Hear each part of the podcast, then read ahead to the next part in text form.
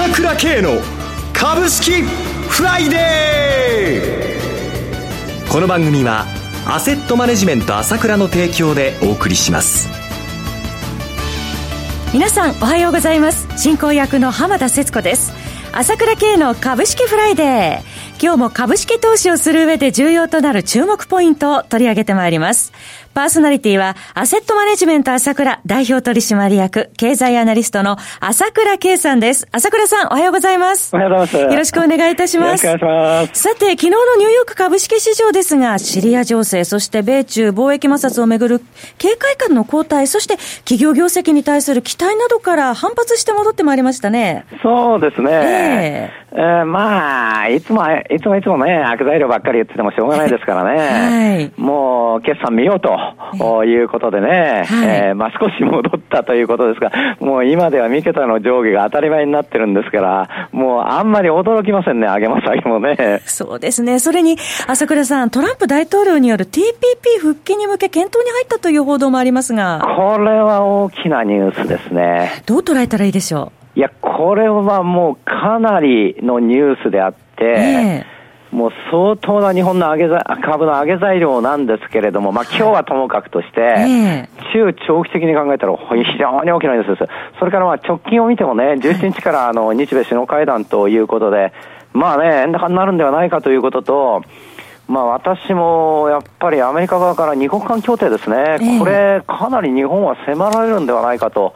いうふうに思っていましたけれども、はいまあ、もちろんそういう部分は一部あるでしょうけれども、ただ、ここまで大きくですね、えー、まあ、展開してくるというのはびっくりですよね。はい、えー、まあ、トランプさん流というか、うん。まあ、シリアの問題もね、4日前まではもうシリアから撤退するよと言ったのに、いきなりシリア攻撃に今なってるわけだけども、はい、まあね、TPP やめるやめるって言って、ひどいとか、ひどい 政策だとか言ってるのいきなりこういうふうになってきたっていうことは、やはりアメリカの国益を考えたということなんですけれども、はい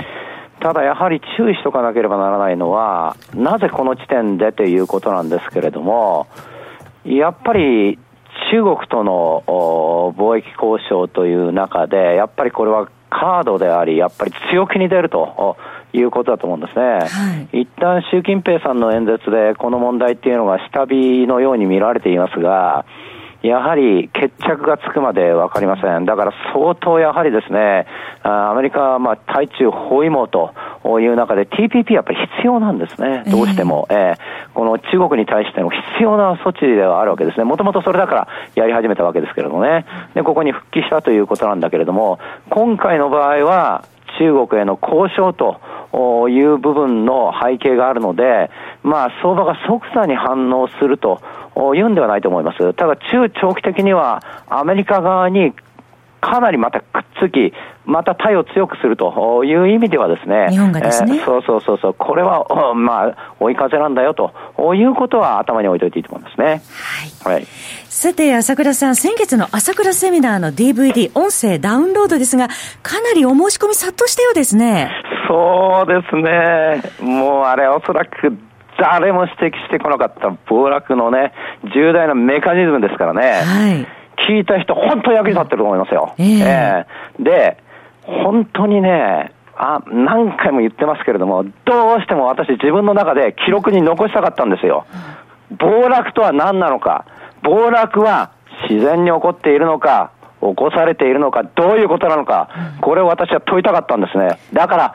真実を話したんです。その暴落の真実、貴重な記録でしょうね。そして、朝倉さんのお話、非常にわかりやすいですから、朝倉セミナー、中身がぎゅっと詰まった3時間半の講演、朝倉さんの伝えたいことをしっかりとご理解いただくためには、一度きりではなくて、やはり DVD や音声で何度も復習することも大事なのではないでしょうかね。そうですね。そうするとありがたいですよね。で、来月5日、あ、来月5月ですね、はい、あの、朝倉セミナーに関しては、これちょっと動画音声撮るかどうかまだ検討中なんですけれども、ええ、まあやっぱりたくさんの人に来てもらいたいですよね。で、ね、5月2回開催するんですけども、はい、まあ19日に東京大手町ですよね。それから、あ翌26日は大阪梅田でやりますんでね、はい、えー、それから大阪梅田で開催するセミナーに関しては今月中の申し込みですと、まあ2000円割引ということですから得ですよ。えー、で、今回やっぱりこの情勢ですよね、貿易摩擦の問題が、まあ、最終的にどうなっていくのかということと、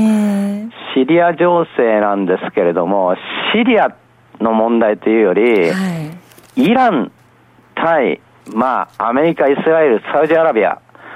こういったった構図の対立があるわけですよ。様々な国を巻き込んでということですね。です。えー、ですから、この辺のとこも含めてね、やっぱり話すことになるのかなと、今のところは思ってるんですけども、まあその情勢次第ですよね。その世界の情勢について、やはりちょっと地図を見ながら、あの、どういう関係なのかというところもじっくり、えー、伺っておきたいと思います。まあこれだけ先行き不透明ですからね、朝倉さんのお話を聞いていただいて、乗り切っていただければと思います。5月開催朝倉セミナーは、5 5月19日土曜日が東京です。えー、大手町で行われます。そして5月26日土曜日は大阪梅田で開催いたします。大阪セミナー限定の早割キャンペーンは4月30日月曜日までとなりますのでご検討ください。朝倉セミナーの申し込みは朝倉系の経済情報配信者 ASK1 のホームページまたはフリーダイヤル0120-222-464までご連絡ください。それでは CM を挟んで引き続き朝倉さんに詳しくお話を伺ってまいります。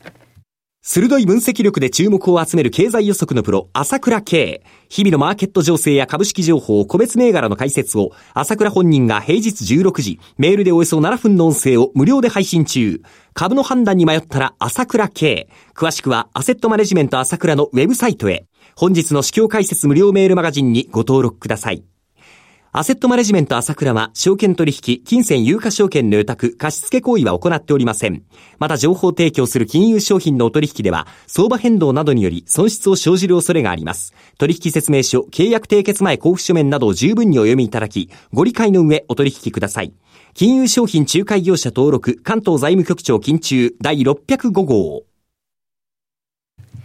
さて、朝倉さん、先月からこのオンエアでもおっしゃってますけれども、6月までやはりマーケットは調整模様だというお話されてましたが、それは引き続きその通りでしょうか？そうですね。えー、やはりその貿易問題っていうのが今言ったように最終的に決着を見るた見るにはどういうふうになるかちょっと読めないですよね。えー、それからもう一つ厄介なのはこのシリア情勢ですよね。はい、もう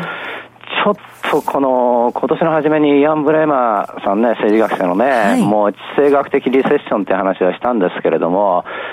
まあ私も今年相当いいなと思ったんですけども、その地政学的リセッション、その政治問題ですね、やっぱり前面に出てきてしまって、やっぱり政治問題大きいんでね、まあ日本もこの森友問題でも国会が紛糾してますけれども、はい、まあいくら紛糾したって安倍政権が持てば関係ないんだけども、えー、もしということがあるから、この問題大きいわけですよね。これと同じで、このアメリカとのあ中国との貿易問題っていうのも、これもこう、展開によっては大きい問題ですよね。はい、それから、またここで出てきたシリアの問題っていうのも、これは大きいですね。まあ、シリアが、まあ、あの、どうなったにしてもですね、はい、直接的に石油情勢に関係あるわけではないので、まあその問題ではないはずなんだけれども、はい、今回、この間の攻撃と同じでね、ロシア側に最初に言って、まあ、出来レース的にね、人のいないところにボンボンボンボン打ち込みましたということであるんならいいんだけども、はい、フランスとイギリスが絡んできて、ロシアに対して強硬なので、これがこの攻撃の仕方がどういう攻撃になるのか、こうしたやり方によってはロシアとの大きな対立が生まれる可能性があるわけですね。多分私はそうはならないと思ってるんですけれどもね、はい、その危険性はあるわけです。で、それよりもさらにその後に控えているのがイランの問題がありまして、このシリアをめぐる問題っていうのは、綾瀬がいなくなったのは良かったんですけども、あの、この間の最初イスラエルが攻撃した時はイラン人が死んでるわけですよね。で、対イランの強硬な包囲網っていうのは、これはアメリカのトランプ政権、イスラエル、それからサウジアラビアは変わりませんので、はい、ここがまあシリアをめぐってということになっていますので、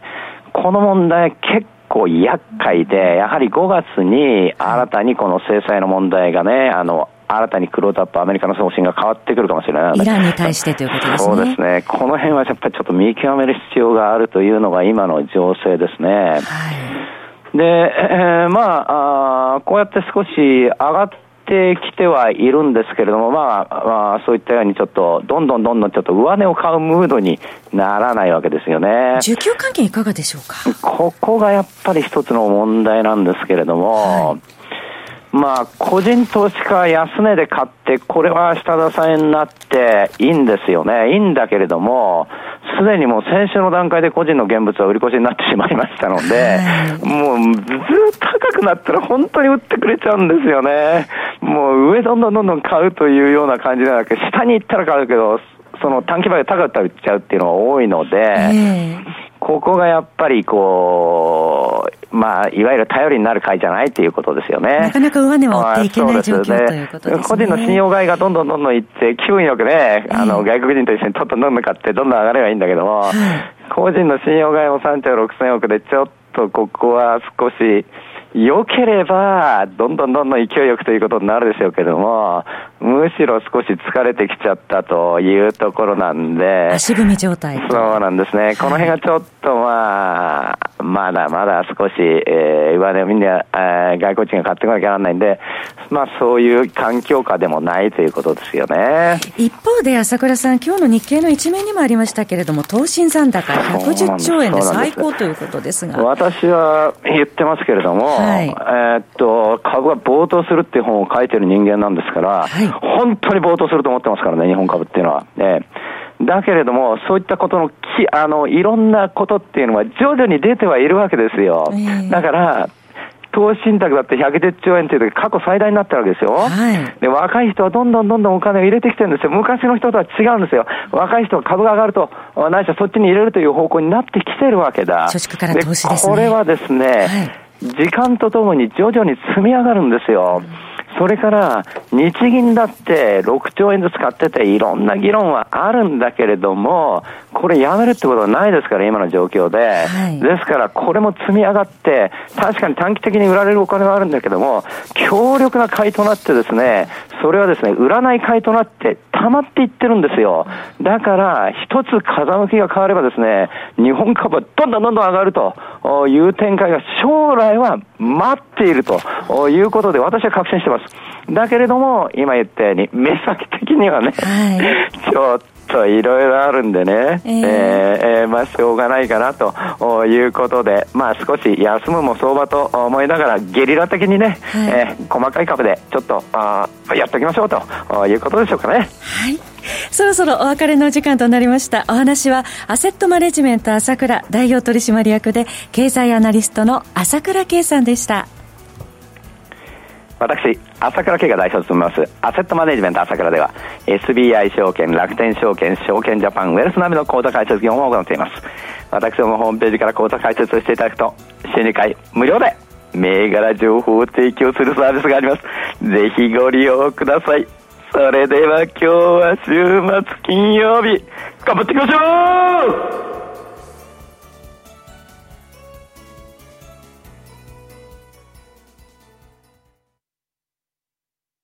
この番組はアセットマネジメント朝倉の提供でお送りしました。最終的な投資判断は皆様ご自身でなさってください。